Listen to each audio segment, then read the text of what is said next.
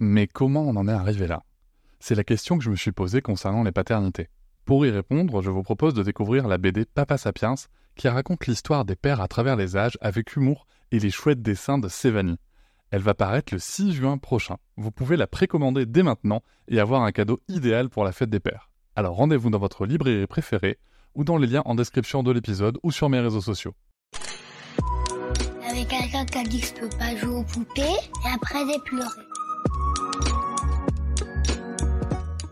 Bienvenue sur Papatriarcat, le podcast qui réfléchit la parentalité au XXIe siècle en essayant de l'affranchir du modèle patriarcal.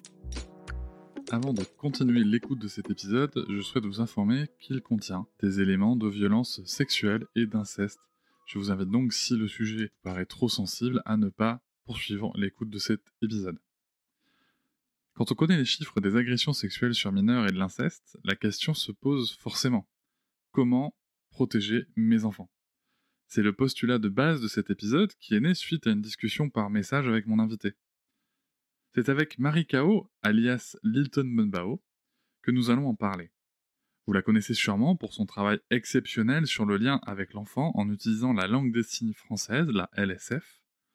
Que ce soit dans son livre Le grand livre des signes avec bébé publié chez Marabout, dans son application mobile pour apprendre les signes, ou encore plus récemment dans ses histoires signées, elle porte des valeurs que je partage pleinement sur l'enfance et la parentalité. C'est aussi une amie. Cet épisode est au départ la suite d'un échange que nous avions eu par message sur nos solutions pour protéger nos enfants des prédateurs éventuels. La discussion va évoluer dans une direction à laquelle je ne m'attendais pas. Marie m'annonce qu'elle a été victime elle-même et qu'elle va en parler.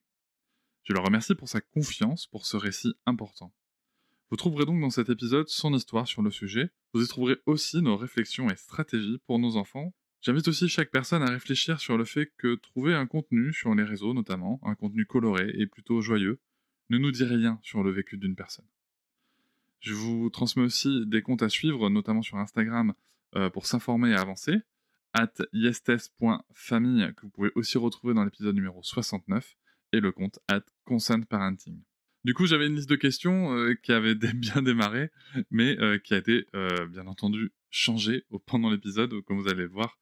Euh, suite à la révélation que Marie m'a faite. Donc la première question que je vais lui poser, c'est celle qui était euh, prévue. Est-ce que Marie, est-ce que ça t'arrive de faire garder tes enfants? Je vous souhaite une très bonne écoute. Pas trop avec des personnes inconnues, mais elles sont gardées par le cercle très proche, euh, par ma maman, mon papa, ma belle-mère, des amis, mais ça reste très proche. Il n'y a jamais eu de nounou, jamais de babysitter On a fait appel à une nounou et ça s'est moyennement bien passé. D'accord. Tu veux nous raconter ce qui s'est passé? Eh bien, euh, on avait une nounou qui venait euh, à la maison et qui s'occupait de Bao pendant que nous, on travaillait à l'intérieur de la maison. Donc, on était dans une sorte de petite sécurité. Et il s'est passé, euh, on n'a pas très bien compris, il s'est passé quelque chose. notre, notre aîné était, était toute seule, donc euh, elle jouait avec, euh, avec la nounou. Et euh, il y a eu un, petit accident. Bao, en étant à deux ans un petit peu maladroite, a mis, sans le vouloir, un coup à la nounou avec un, avec un jouet, dans un mouvement brusque d'un enfant de deux ans, mais qui n'était pas un, geste volontairement violent. Et on ne sait pas ce qui s'est passé à la suite de ça. Bao, mon aîné, n'a pas parlé pendant pratiquement 24 heures. Pendant 24 heures, elle n'a rien dit du tout Elle n'arrivait plus à parler. Elle était muette. Mhm. On sait qu'il n'y a pas eu de violence euh, physique, mais on ne sait pas ce qui s'est passé. C'est quelque chose qui a assez dérouté Bao. Qui, elle était beaucoup trop petite pour en parler. Donc j'ai accompagné, accompagné, mais gros point d'interrogation sur ce qui s'est passé sur cet événement. Et vous aviez aucun moyen de savoir euh, ce qui s'est passé ou non? On a demandé à la nounou, on y a posé quelques questions. Elle nous a dit bah, que non, que juste elle s'était euh, levée, elle était allée soigner euh, euh, le, coup qu'elle avait pu prendre et c'est tout.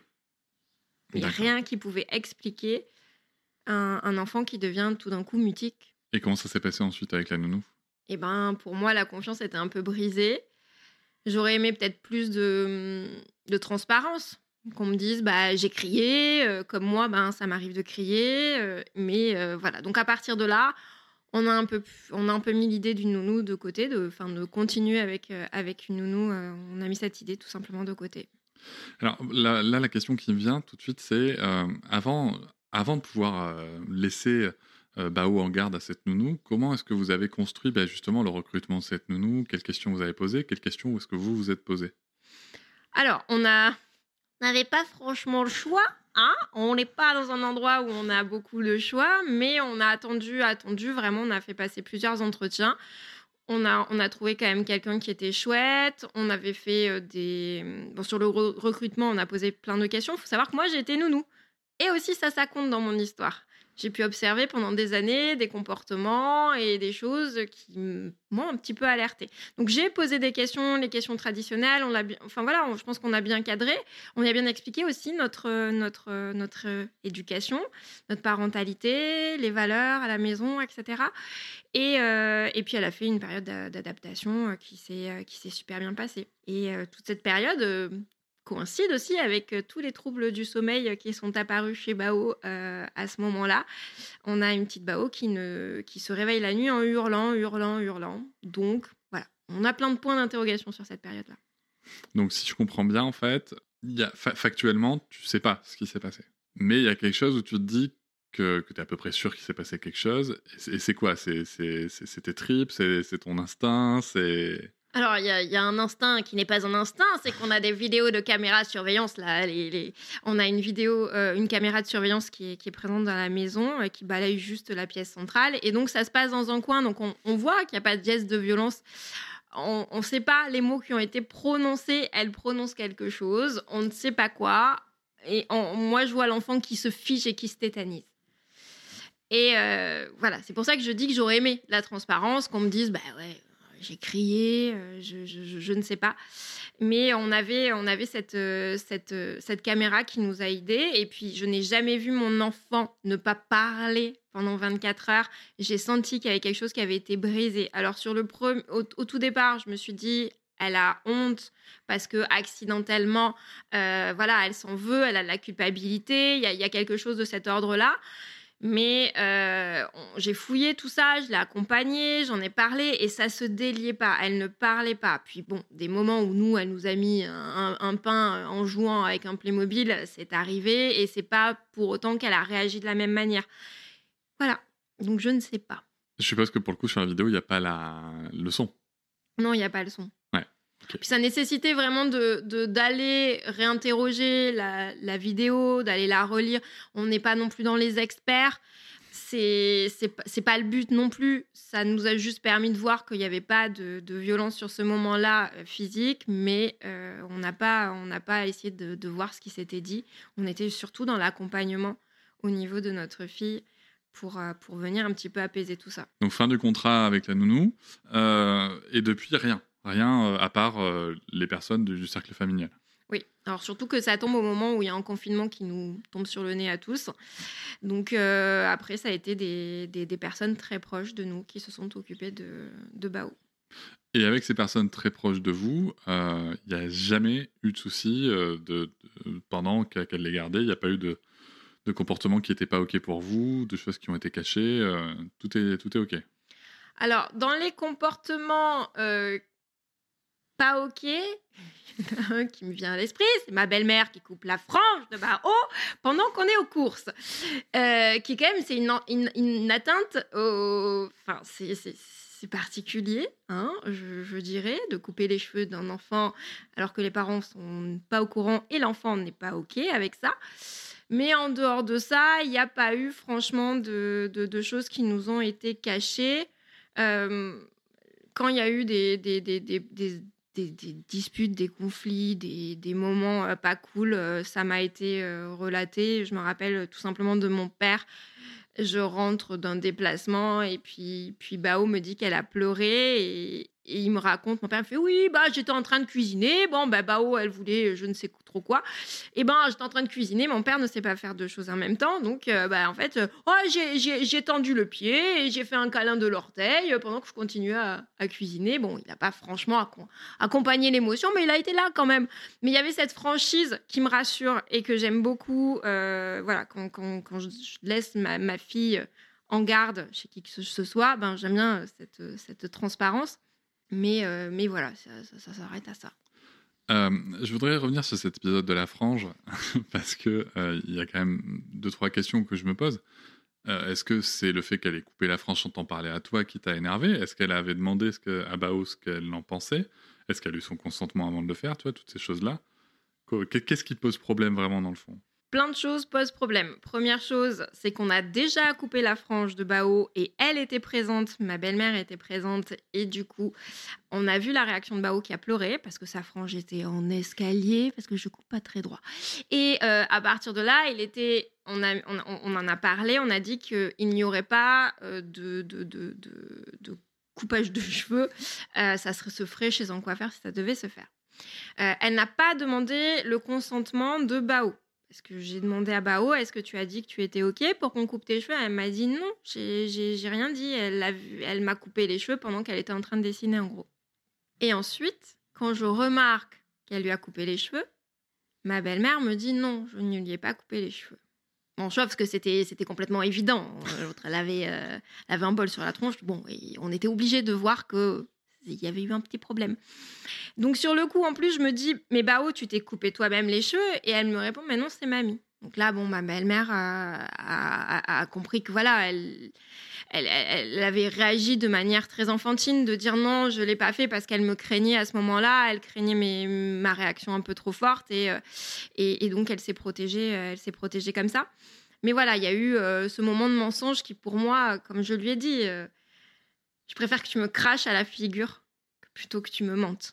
En termes de, de, voilà, je, je, me sens humiliée et en plus de ça, enfin, c'est, je, trouve, je, trouve, je trouve bien pire que tu me mentes les yeux dans les yeux pour ce genre de choses. Comme il s'agit de ta belle-mère, euh, j'ai forcément une question euh, à, l'attention de, de, ton mari James. Comment est-ce que lui, il a réagi? Est-ce qu'il était présent? Est-ce, que, est-ce qu'il a pris la, la parole sur le sujet? Alors, il a été présent sur le, sur le moment. Et euh, à un moment donné, il m'a demandé euh, stop. Parce que moi, je suis montée dans les tours. Donc, euh, j'ai commencé à crier, à lui dire que c'était pas OK, qu'on pouvait pas couper les cheveux d'un enfant comme ça, que, que, voilà, par rapport à mon travail, par rapport à plein de choses, par rapport aux, enfants qui risquent de se moquer d'elle, de ses copains, au judo, etc. Et donc, je, je parlais, je parlais, mais je parlais fort. Et, et du coup, ben, James m'a dit ben, doucement, doucement, c'est ma maman, quoi. Donc, euh, et ma belle-mère m'a dit à ce moment-là, non, laisse-la parler. J'ai fait une bêtise, laisse-la parler. Je préfère quand elle me dit les choses pour que je les comprenne bien mieux. Et euh, après, ma, belle-mère est allée s'isoler. On est tous redescendus. Et James m'a dit, écoute, moi, c'est ma maman. J'ai plus mon papa, c'est ma maman. Et quoi qu'il en soit, je peux pas te laisser parler à ma mère en criant. Je suis la seule personne qui lui reste avec ma sœur. C'est mon rôle aussi de te dire la stop. Elle a fait, elle a fait une connerie. Hein, euh, euh, te rabaisse pas à utiliser la violence en plus pour faire passer un message. Tu es au-dessus de ça. Elle a compris. Stop.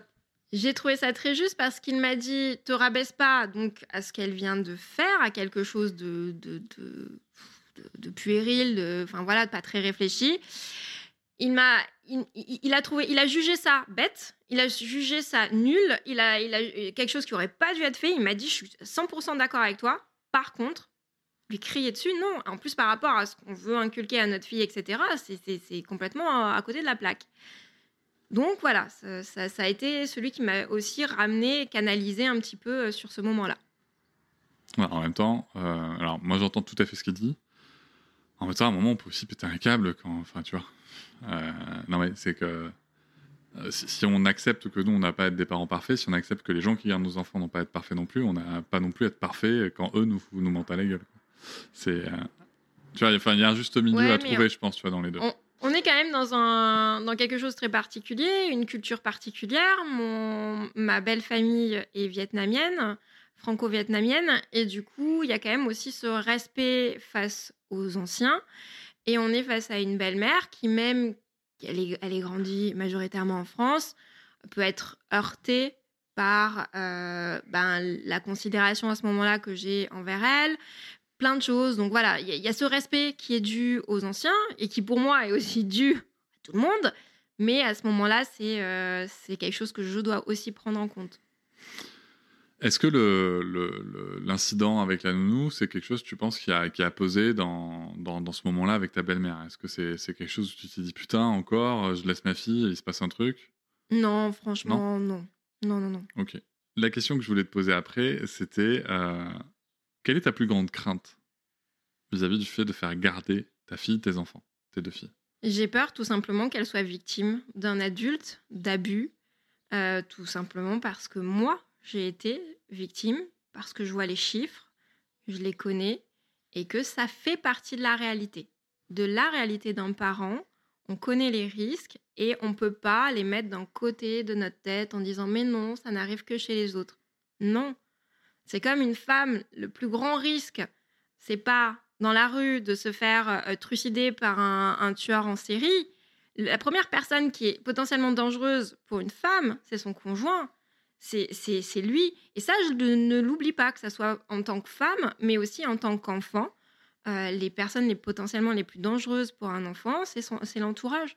C'est aussi moi, mais aussi les personnes qui vont la garder. Alors c'est vrai que tu, parles des chiffres, c'est vrai qu'il est bon de rappeler que que ce soit, euh, on, a souvent tendance à avoir cette image de, alors on va prononcer des mots qui sont forts, je le préviens tout de suite si vous souhaitez euh, passer, mais on a toujours, toujours tendance à penser que, que le viol, que l'inceste sont des choses qui arrivent, tu vois, le viol, on pense à cette vieille ruelle sombre, un inconnu, euh, en fait, 90% des, des, viols sont commis par une personne de l'entourage proche. Et il en va de même avec l'inceste. Euh, et toi, tu nous évoques donc pour le coup que tu as été victime. Euh, est-ce que déjà, est-ce que tu souhaites en parler? Oui, je, peux complètement en parler. Je pense que c'est important aussi de pouvoir témoigner. Je pense aussi que c'est important d'en parler. Je te remercie de le faire. Est-ce que tu peux nous dire vers quel âge c'était? Est-ce que ça a duré longtemps? Est-ce que c'était une fois? Est-ce que c'était plusieurs fois? Alors moi, ça se passe pendant des vacances. Euh, je, pars, euh, je pars avec de la famille en Espagne et j'ai euh, aux alentours de 11-12 ans. Et donc, je, je, vis un peu un enfer avec une personne proche dans, enfin, dans mon cercle familial. Et, et, quand je reviens, je reviens complètement changée. Et il est, il est, il est vraiment compliqué d'en parler à ce moment-là. Chose euh, particulière encore, c'est que mes parents sont en plein divorce. Donc mes parents m'envoient en vacances pour que je pour, pouvoir tout simplement divorcer. Et donc quand je reviens, les valises ont été faites, etc. Et on met mon comportement un peu étrange sur le divorce. Ce qui en soi, euh, tu vois par rapport à tes parents, ce qui en soi est pas forcément, euh, ça manque pas de bon sens quoi. Donc tu es parti sans tes parents en vacances. Oui, je pars sans mes parents en vacances. Malgré la situation de divorce, est-ce que toi, à un moment, tu te dis, euh, il faut que je leur en parle? Non. En fait, j'ai quand même grandi dans un foyer où le sexe, c'est pas franchement ok. C'est sale. Et je grandis avec cette image-là. Donc quand je subis des violences sexuelles répétées lors de ces vacances, quand je rentre, je suis salie je n'ai pas en face de moi, je pense, euh, assez. J'ai pas, pas confiance pour pouvoir livrer ça. C'est trop lourd, c'est honteux et je préfère ne rien dire. Tu culpabilises? Je culpabilise. Je suis la seule fautive à ça. C'est pas mon agresseur, c'est forcément moi. Donc je rentre avec ça. À 11 ans, je, je, je reviens avec ça. Et c'est lourd à porter. Pourquoi c'est ta faute? Parce que je dormais dans la mauvaise tente et que je me suis pas assez débattue parce que euh, je suis potentiellement pas allée le dire à ma, à ma tante, je suis pas allée me plaindre à un adulte, je me suis murée dans le silence, je suis faible, euh, voilà, donc je, rentre avec ça. Euh, je vais revenir sur, sur ce moment justement, ton agresseur. Je vais pas rentrer dans, dans, le détail précis des actes parce que c'est pas forcément pertinent, mais Comment est-ce qu'il t'a approché? En dormant. Tu dormais? Oui. D'accord. Et quand tu t'es réveillé, il était déjà en train de faire ce qu'il faisait? Et euh, est-ce qu'il te dit des choses à ce moment-là? Non. Il te dit rien? Non. Tu sens cette force physique? Oui. près de toi? Est-ce que tu te sens, est-ce que tu penses que si tu te débats, il va se passer quelque chose de plus grave?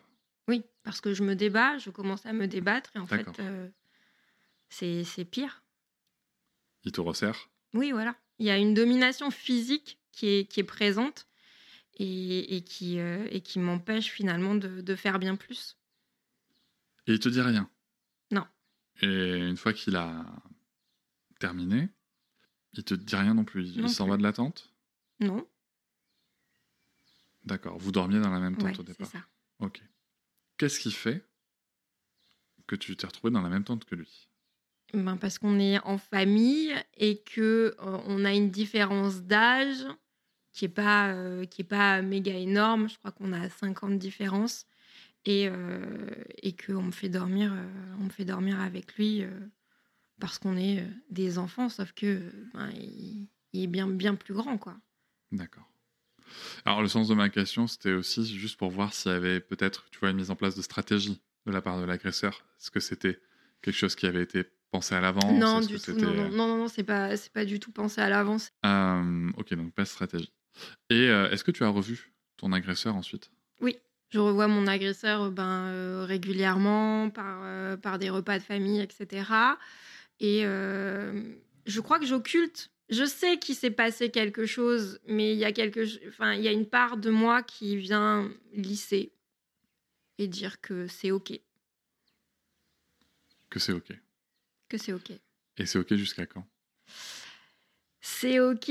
Alors, ce qui est intéressant aussi là-dedans, c'est que c'est ok, mais que je commence à, à avoir des comportements. euh, je vais pas bien, je vais vraiment pas bien. Il y a quelque chose qui se passe et je, commence à, me faire du mal.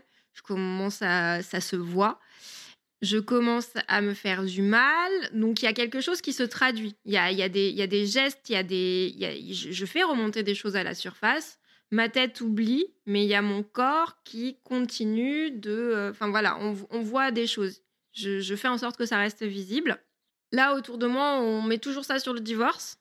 Je parle pas. Donc voilà, ça peut être que le divorce. Et euh, ça explose quand je suis adulte, à, je pense, 20 ans, quelque chose comme ça.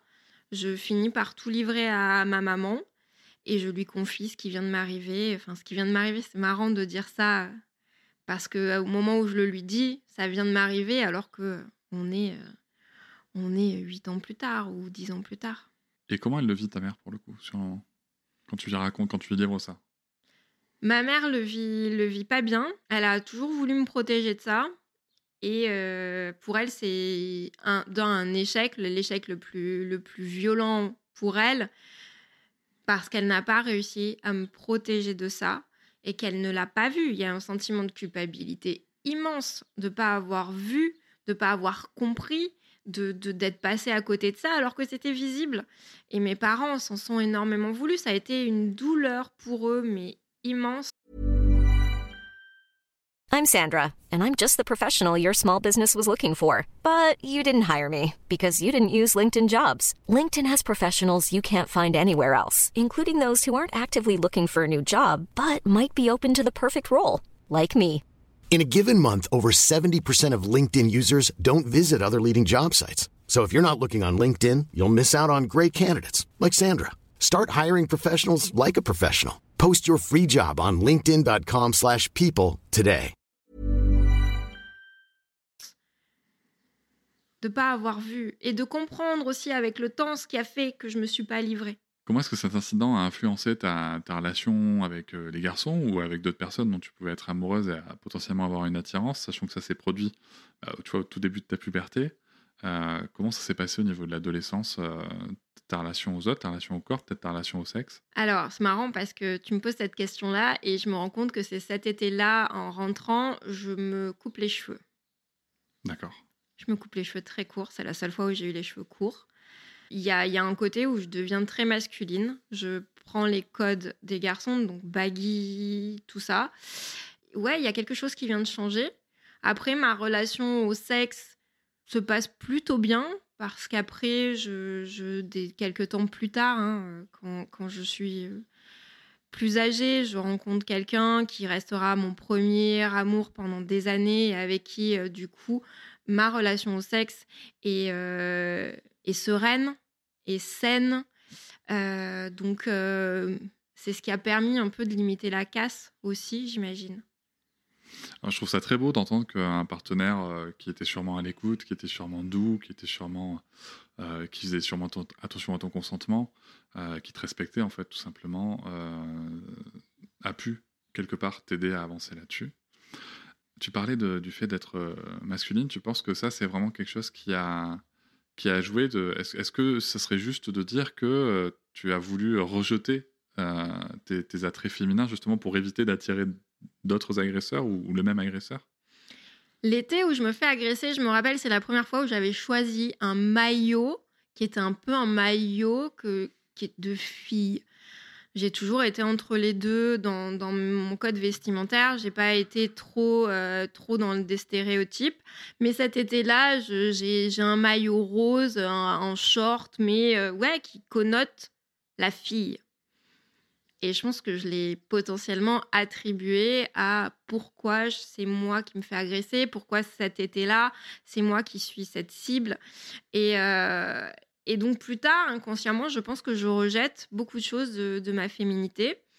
Euh, et, je me sens plus en sécurité en étant, en étant un garçon manqué. Je me rappelle que l'expression garçon manqué me séduit, me plaît.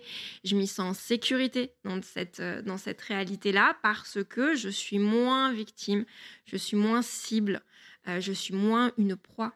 Donc finalement, le fait de te rapprocher de l'identité de genre garçon te sécurise c'est ça. À ce moment-là, c'est quelque chose qui me, qui me rend. Euh, je, me sens moins une proie. Et comment, ça, comment tu as réussi à évoluer alors à, sur le sujet? Je, suppose qu'en parler à ta mère, déjà, ça, ça a dû libérer euh, quelque chose. Euh, mais comment tu as réussi à évoluer? Parce que moi, j'étais en face de moi, on te voit sur les réseaux, tu as les cheveux très longs, tu te maquilles, tu es très coloré. T'aimes bien les baggy quand même encore, mais t'es quand même plutôt girly, on va dire, un petit peu par, par moment. Euh, comment est-ce que tu as évolué sur ce sujet-là de cette identité? Comment est-ce que tu as accepté à, de revenir vers des codes qu'on pourrait considérer comme plus féminins? Je pense que je suis tombée aussi sur de chouettes partenaires et des chouettes amoureux. Je suis tombée amoureuse plein de fois. J'ai rencontré des personnes vraiment génialissimes qui m'ont euh, qui m'ont élevée, qui m'ont qui sont venues penser des blessures, qui m'ont permis de de me révéler et qui m'ont réconciliée avec euh, ce que je suis vraiment, avec euh, avec mon, mon ma sexualité, mais également mon genre, enfin tout ce qui tout ce qui fait moi. Et, et, ça, je pense que je le leur dois beaucoup. C'est très beau. Je trouve ça très beau de, de, de se dire ça. Euh, est-ce qu'il y a eu des suites après en avoir parlé à, ta mère, à tes parents euh, Je pense bien sûr à ton agresseur. Est-ce qu'il y a eu des suites vis-à-vis de lui? Alors non, ma mère, euh, ma mère m'a demandé si je souhaitais porter plainte. Je crois qu'on était encore dans un délai, on avait encore une possibilité. J'ai fait le choix de ne pas le faire parce que j'avais peur, j'avais peur que, que, ça, c'est stupide, hein, mais j'avais peur de blesser mes grands-parents. J'avais peur en fait que ça fractionne la famille en deux. J'ai eu peur qu'il y, ait des gens dans la famille qui me croient et des gens qui ne me croient pas. Et, ça, ça aurait été impensable, insoutenable de penser qu'on ne puisse pas me croire, que je puisse inventer quelque chose d'aussi tordu, d'aussi destructeur que ça. Donc euh, j'ai fait le choix de ne pas déposer plainte. Par contre, j'ai travaillé dessus. Donc j'ai été beaucoup accompagnée et je, ça a été vraiment quelque chose que, que j'ai ciblé, travaillé jusqu'à m'en détacher, jusqu'à écrire à mon agresseur et lui dire je te pardonne. Ah ouais, carrément. Ouais. Un soir, je me sens prête et j'envoie juste un SMS. Je récupère le numéro parce qu'à ce moment-là, moi, du moment où je le révèle à ma maman, je me retire. Je souhaite plus le croiser. Je souhaite. Voilà, il y a vraiment quelque chose pour moi qui est révélé. Donc je prends de la distance euh, vraiment et ma mère non plus a du mal à le croiser, c'est assez compliqué. Hein. Et, euh, et donc un soir, je, je, me sens prête, je récupère son numéro de téléphone et j'envoie juste un SMS pour dire Tu te rappelles cet été-là? Parce que je pars du principe que je ne sais pas euh, si c'est quelque chose qui a été occulté aussi. Et, et je lui dis ça m'a, que ça m'a détruite mais qu'aujourd'hui, voilà, je lui pardonne. Tu l'as revu?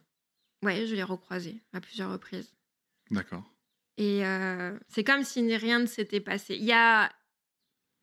C'est terrible, hein je pense que c'est hyper compliqué euh, à décrire. Euh, quand quelqu'un qu'on aime, qui est quelqu'un du cercle proche, nous fait du mal, il reste en fait un espèce d'amour. Il y a des liens c'est quelqu'un que, pour qui j'ai de la tendresse et de l'affection. c'est presque comme si c'était pas le même visage qui, qui m'avait agressé. C'est très, euh, très étrange. Donc quand je le croise, j'y vois aussi un, un homme détruit. C'est pas quelqu'un qui a l'air pleinement heureux dans sa vie. Il y a un lourd fardeau. J'imagine que c'est quelqu'un qui a vécu aussi des choses difficiles. De ce que j'ai pu en comprendre, c'est quelqu'un qui a vécu des choses difficiles, euh, qui a été victime sûrement également. Et euh, il y a de la compassion. Moi, je suis très, euh, très curieux et très admiratif de ton propos parce que je t'avoue que moi, j'ai quand même une part de moi qui me dit Ouais, mais en attendant, il n'a pas payé. quoi. Est-ce que ça, c'est quelque chose, toi, qui, qui t'a vraiment travaillé l'esprit de se dire il faut qu'il paye à un moment? Payer, quand j'ai observé un petit peu sa vie, il se le fait payer à lui-même, je pense, tous les jours. Mhm. Ça se voit, je le vois en tout cas. La chose qui m'a fait poser la question de déposer plainte, c'est euh, est-ce que je suis la seule? Est-ce qu'il n'y en a pas d'autres? Est-ce que le fait de porter plainte aurait permis euh, que d'autres personnes puissent témoigner? Ou est-ce que ça aurait permis euh, d'éviter si quelque chose doit se passer? Je sais pas. Mais en tout cas, j'en ai pas eu la force. Ok. Et c'est ok aussi? Ouais. Je pense que c'est quelque chose qu'il faut bien retenir, c'est que c'est ton chemin, que le chemin du pardon, c'est un chemin qui que moi je trouve, euh, comme je te dis, je suis très admiratif parce que euh, je sais que c'est pas un chemin que je prendrai moi euh, et, que je connais euh, malheureusement plusieurs victimes, c'est pas un chemin qu'elles ont souhaité prendre. Mais euh, à te voir en parler, à te voir apaiser, je me dis que c'est un chouette chemin qui te correspond en tout cas. Maintenant qu'on a parlé de tout ça, je voudrais qu'on revienne un petit peu sur le sujet de, de tes filles, puisque tu as deux filles.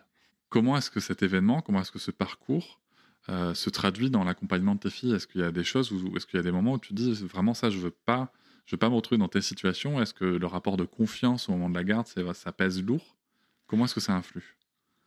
Quand j'ai ma première fille, donc Bao, je crois que très tôt, deux semaines après sa naissance, je fais des recherches comment accompagner son enfant pour éviter qu'il soit une proie de prédateurs sexuels.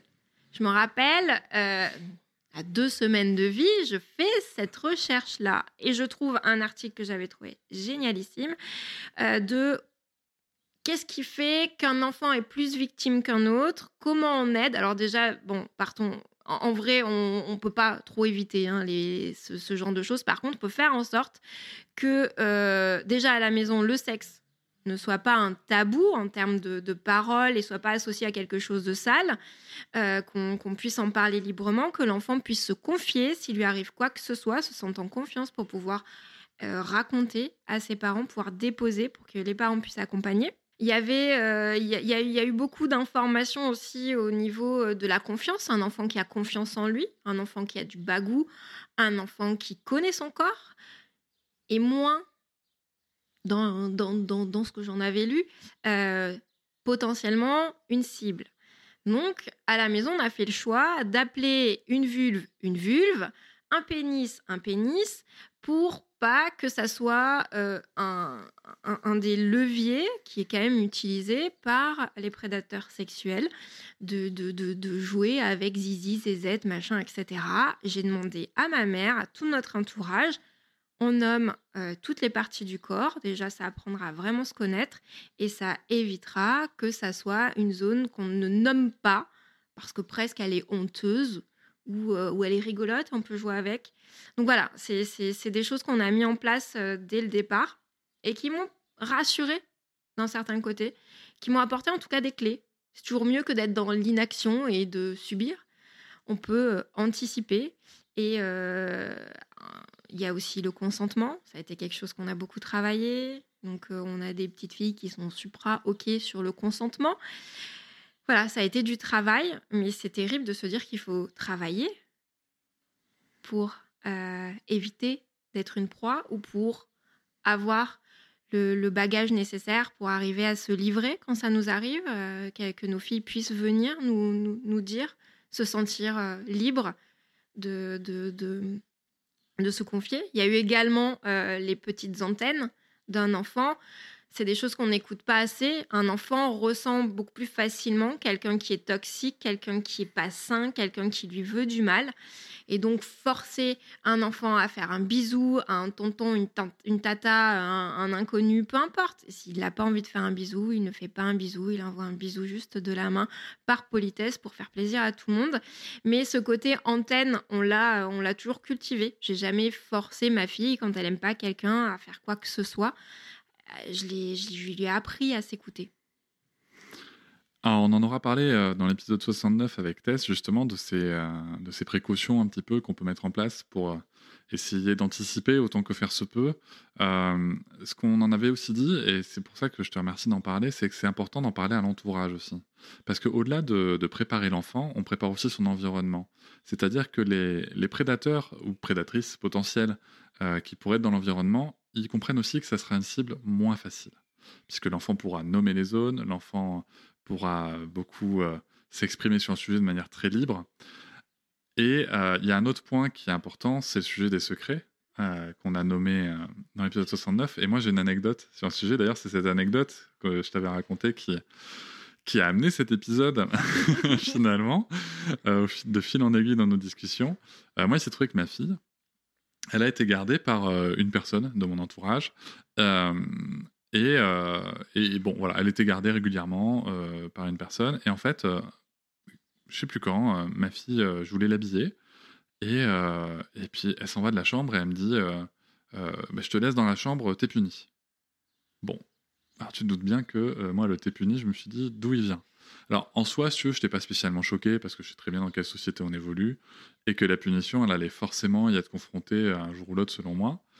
Euh, et, donc, elle me raconte, elle me raconte qu'elle a été punie par une personne qui la garde. Et là, je me dis, bon, elle a été punie, on va en parler avec la personne, je vais essayer de comprendre ce qui a amené le sujet. Et puis, on va pas en faire un drame, on va tous évoluer chacun dans notre sens. Mais, deuxième information, on elle m'explique que elle est triste parce qu'elle ne euh, devait pas m'en parler. Et là, par contre, je vois rouge. Alors, pas du tout envers ma fille, bien évidemment, mais je vois rouge parce que je, comprends qu'on a dit à ma fille que c'était un secret et qu'il fallait pas en parler à ses parents. Et je sais bien, je sais bien euh, qu'on pourrait me dire, mais ça va, c'est bon, Cédric, euh, elle a juste été punie, ne fallait pas t'en parler, c'est pas un drame. sauf que si, parce que introduire le secret comme une possibilité, euh, c'est très compliqué parce que c'est vraiment le nid, le terreau euh, des agresseurs sexuels euh, sur les enfants. Et, c'est ce qui fait aussi que la personne va culpabiliser. C'est-à-dire que moi, ma fille, tu vois, elle a même pas enfin, 3 ans et demi, et elle me disait déjà, c'est pas bien ce que j'ai fait, je devais pas t'en parler. Donc, pour le coup, j'en ai bien sûr parlé avec sa mère. Et on a repris tous les deux le sujet pour justement bah, lui, faire comprendre que c'était OK, tu vois. Et ça, je pense que le sujet du secret, le sujet de la confiance qu'on peut avoir en les gens, c'est vraiment quelque chose de, très complexe parce que euh, moi, je sais que personnellement, et je parle juste pour moi, tu pourras me donner ton ressenti après, je sais que je peux, je peux laisser ma fille à des personnes euh, en qui j'ai confiance, mais que j'ai toujours ce petit côté, qu'est-ce qui pourrait bien se passer, tu vois? Je sais pas si toi ça te le fait, pour le coup, encore plus avec ton vécu peut-être. Ah oui, moi ça me, ça me le fait, euh, ça me le fait ça me le fait. Alors, il y a des gens avec qui euh, j'ai une confiance. Il y a un espèce de, baromètre de la confiance, tout simplement. Et il est jamais à 100%. Il est jamais à 100% parce que euh, autant moi, je me connais à, à 2000% et je connais mes intentions, autant autrui, qui que ce soit, foncièrement, je ne suis pas dans sa peau et dans sa tête et dans ses démons. Et donc, euh, il y a un degré, il y a un baromètre de confiance. Et c'est vrai que, bah, par exemple, ma maman, ma belle-mère, mon papa, j'ai une confiance. James aussi, bien sûr, mon, conjoint. Euh, et puis, il y a, le cercle un peu plus autour. Mais il y a toujours cette possibilité que ça puisse arriver. Et avec qui que ce soit. Je ne m'interdis pas de me poser la question que ça puisse arriver, peu importe ce fameux degré euh, de, confiance que ça puisse arriver. Donc je reste vigilante. Je fais en sorte de ne pas être trop intrusive. Je ne pose pas. Euh, c'est mes questions à moi. Je vais je vais pas assaillir de questions ma fille. Je, je, la laisse me raconter. On a des moments où on se raconte des choses, on se raconte la journée, on se raconte nos peines, les choses qu'on n'a pas appréciées, les moments de malaise. Et je sais que c'est des moments qui sont propices à ce qu'elle puisse me confier des choses s'il venait à arriver quelque chose. Et justement, c'est la question que je vais te poser, c'est euh, par rapport à ces craintes-là, qu'est-ce que toi tu mets en place? Euh, Ok, j'entends que vous discutez avec, euh, avec ta fille, bientôt tes filles, dans, dans, des moments comme ça, mais est-ce qu'il y a, je sais pas, des stratégies pour toi, mentales, que, que, tu mets en place aussi pour, bah, pour maîtriser cette angoisse qui pourrait être là par moment? Alors, il y a un autre outil hein, que tu n'as pas cité, c'est la caméra euh, de surveillance. Euh, je suis désolée, elle est là. Ça, ça te rassure? et, ouais, elle est dissuasive. Elle est dissuasive aussi, ouais, c'est vrai. elle est dissuasive à tout niveau. Je, je pense que euh, qui que ce soit qui vient garder ma fille à la maison se dit bon, bah, pour qui que ce soit, en fait, c'est là. Ça enregistre, les gars. Et comment tu la présentes pour le coup? Est-ce que, euh, je sais pas, tu vois, est-ce que tu dis euh, déjà est-ce qu'elle est visible? Ouais, elle est visible. Et est-ce que tu dis, euh, écoute, belle maman, papa, est-ce que on a mis une caméra parce que comme ça au moins on est sûr de ce que vous faites? Non, on a une caméra qui filme s'il y a eu un cambrioleur, un livreur, parce qu'on a quand même beaucoup de livreurs qui passent. Voilà, elle est utile pour plein de choses, mais également elle est là en mode, pas déconner. non, mais c'est bien. Ça, ça induit ça quelque chose. Ça, ça te rassure beaucoup. Ça me rassure. Ça me rassure parce qu'elle n'est pas gardée dans d'autres endroits. Euh, elle va à plein d'activités euh, extrascolaires, mais c'est pas. Elle, elle, elle, elle, part pas 15 jours euh, en camp pour faire du judo pour le moment. donc, donc voilà, je me sens un, un, peu plus rassurée quand elle est gardée à la maison. C'est là où ça peut un peu plus peut arriver. Euh, des, des, des, événements euh, graves. Donc euh, voilà, c'est présent. Elle a déjà passé une nuit à l'extérieur sans vous? Non. Non, mais moi non plus. mais non, mais c'est vrai que ça, c'est quelque chose aussi, tu vois, c'est une question qu'on peut, mmh, ouais, tu peux, se poser. Mais bon, après, j'ai peur, j'ai peur que IEF, ça, elle fait l'IEF parce qu'elle est traumatisée, parce que que je fais l'IEF parce qu'en fait j'ai été traumatisée et ah, tu vois j'ai peur que ça aille dans des non non non mais après euh, je sais que tu vois sur, le fait de dormir à l'extérieur moi je sais qu'il y, a, y a des parents qui, confient leur enfant à, un mois de vie trois semaines de vie et d'autres à, 5-6 ans euh, euh, nous je sais que tu vois pour nous en fait Sarah elle a déjà été gardée en dormant à la maison. En fait au-delà de de, de, ces considérations d'agression potentielle qui, qui est en effet, en l'occurrence, c'était très peu le cas. Il, s'agit de ma mère, euh, très peu le cas. Euh, mais euh, moi, c'est surtout une question juste de sentiment de sécurité de ma fille dans son environnement. Basta, quoi. on n'est pas du tout en train de dire que des gens qui font garder leur enfant à l'extérieur du domicile, les mettent dans les mains d'agresseurs sexuels, c'est pas du tout le sujet, en fait. Mais c'est intéressant quand même d'avoir ces infos-là, c'est-à-dire de se dire que bah, ça peut être intéressant de débriefer sans grosse idée reçue. Ça peut être intéressant de débriefer. Moi, il y a quelque chose que j'ai noté en tout cas, me concernant, c'est que très clairement, euh, c'est ok, tu vois, par exemple, que, que ma mère euh, puisse la faire dormir à la maison, mais euh, ça serait un homme, je serais en PLS, quoi. Je sais pas pour toi si tu te projettes dessus. Alors, un homme, donc du coup, moi me vient mon papa parce que euh, le, papa de James est décédé. Donc le seul euh, assez proche, c'est mon père. Et mon père, euh, j'ai dormi mille ans avec lui. J'ai quand même une énorme confiance parce que je me dis si c'est une personne qui avait des démons, j'aurais été potentiellement une, une cible. le truc, c'est que comme je te dis, on ne sait jamais. On ne sait jamais jusqu'à quand on retient ses démons. On, ne sait pas. Mais de manière très. Enfin, c'est arrivé que mon père la garde à la maison, euh, gère le coucher ou gère un bout de la nuit et soit, soit présent là sur un moment où il aurait pu, euh, où il y aurait pu arriver quelque chose. Et, euh, c'est quelqu'un, comme je disais, avec le baromètre de confiance qui est, qui est quand même assez élevé. Mais je pense que je crains tout autant une femme qu'un homme. Je, pense, euh, je crois qu'avec les stats et tout ce qu'on m'a aussi remonté sur les réseaux sociaux, quand j'en parle, on vient me confier des choses.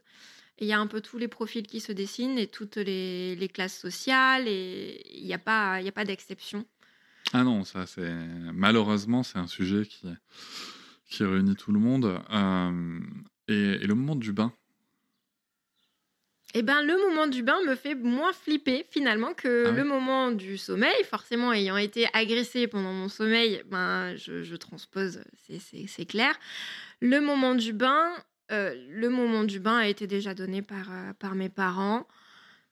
Sur, euh, sur Bao, bah déjà, euh, c'est une petite fille voilà, qui se lave, qui s'est toujours lavée toute seule, euh, qui, qui s'est toujours dépatouillée. Bon, sauf quand elle était tout bébé, mais bon, quand un bébé est tout minuscule, en général, on est quand même les parents autour. donc, ça n'a pas été des, des, des, des choses qui m'ont plus angoissée que, que le sommeil. Ok. Merci beaucoup, Marie, pour t'être confiée ici. Merci. Et pour tes conseils. Je vous remercie de m'avoir écouté. Je vous invite à vous abonner au podcast sur votre plateforme préférée et à me retrouver sur Instagram, TikTok, Facebook et sur le blog papatriarca.fr. À bientôt!